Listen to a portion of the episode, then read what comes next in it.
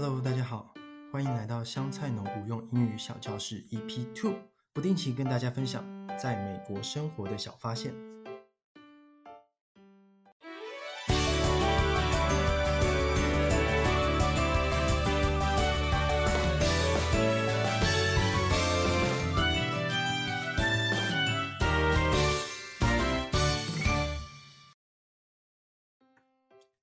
今天想跟大家聊聊台湾的补习文化。在台湾读书的时候，可以发现班上一半以上的同学在放学之后都会去补习班，从国中的全科班到高中分科补，甚至对于自考成绩不满意的同学，还会报名重考班。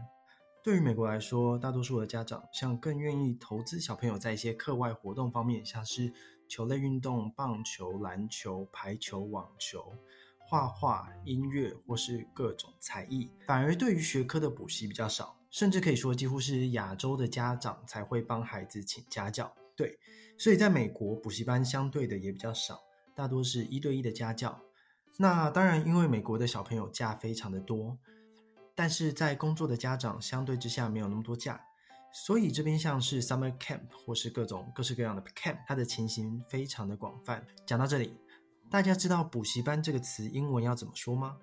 我相信这也一样是国中英文的基本单字之一。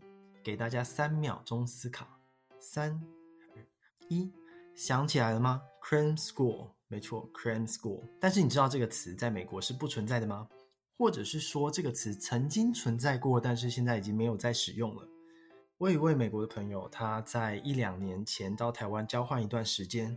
他告诉我说，那是他第一次听到人家说 “cram school” 这个词，在这里没有人这样说，因为如果你单独看到 “cram” 这个词的话，它其实是一个贬义的词，有点像是临时抱佛脚的概念。他说，在台湾的时候，别人跟他说 “cram school” 的时候，他听得懂，只是从来没有在美国听别人这样说过。通常会直接用补习班的名字，在这边很有名的叫做 Kumon，K-U-M-O-N，Kumon。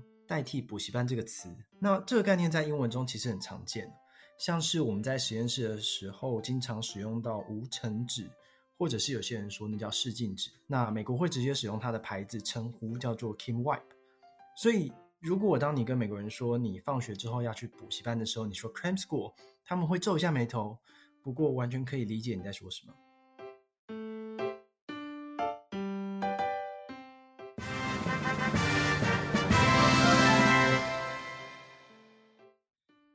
想象一下，如果有一天你高速行驶在美国的高速公路上，突然想上厕所要找休息站的时候，应该怎么办呢？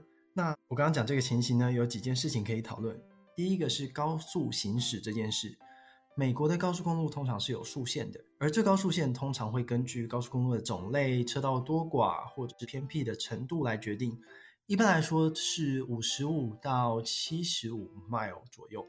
换成公里的话，大概是九十到一百二，听起来跟台湾的速限差不多。但是美国高速公路上基本上是没有测速照相的，会有警察躲起来偷拍，但是并不多。而且最高速限加个十 mile 是基本。如果你不知道怎么换算的话，一 mile 是一点六公里，所以大概就是最高速限再加十五公里这样的速度去开。这样的话，即使警察拍到，他也是不会开你罚单的。另外有一个都市传说是说，最好按车流速度行驶，如果超速的话，警察会开第一台车和最后一台车的罚单。也有另外一个说法是说，当一张超速的照片出现，而且在里面有两台车的时候，警察两台车都不罚。也就是说，如果你要超速，请保持你附近至少有一台车可以同时跟你出现在照片当中。这时候你摆个 pose，警察也不会怎么样哦。那这样可以规避责任。不过最好的方法还是不要超速了，注意安全，小心驾驶。那高速公路的话，我想很多人都知道，它不叫做 highway，叫做 freeway。但是在这里，其实这两种我都没有听过。大家通常会直接说高速公路的种类，就像是我们说国道一号、国道三号，或是北二高、中山高这样子。那我们这附近是 Interstate 95，简简称叫 I 九五。呃，另外我们附近也有 Interstate 495，或或是 Interstate 270，我们会直接说495或是270。也有一些像 State Highway。总之，它就是直接用数字称呼，不会说它是 highway 或是 freeway。那刚刚讲到休息站，休息站又应该要怎么说呢？其实最简单可以直接联想到的是 rest area。但你找的 rest area 通常是只有厕所的地方。如果你想要去类似台湾高速公路上这种休息站的地方，应该要怎么说呢？那说真的，我跟美国朋友讨论，他们也不知道答案，只能看高速公路上面的指标。不过就我的观察而言，如果是大城市的附近，它附近的话会比较多叫做 Welcome Center 的地方。那这些地方就像是台湾的休息站，厕所又大又舒服，也有很多连锁店，像是一些速食店，M 开头的啊，K 开头之类的，可以让你在里面休息，吃一点东西。那像我刚刚说的，比较偏僻的地方有两种可能，一个是在高速公路上会有一个 rest area，那真的就像我说的，只有厕所，再加上一些小小的饮料贩卖机，上完厕所就离开，那车位也是没有很多。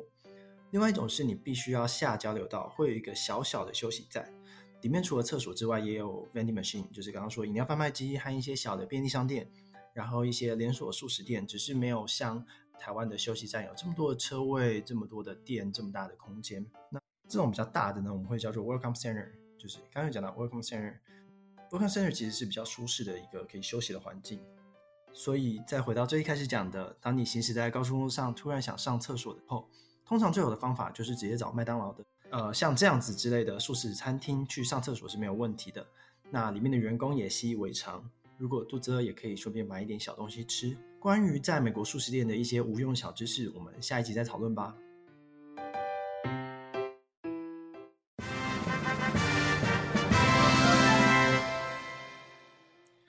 有没有觉得知道的这些小知识对你的生活没有任何的帮助？不知道这些也没有任何影响呢？那就对了。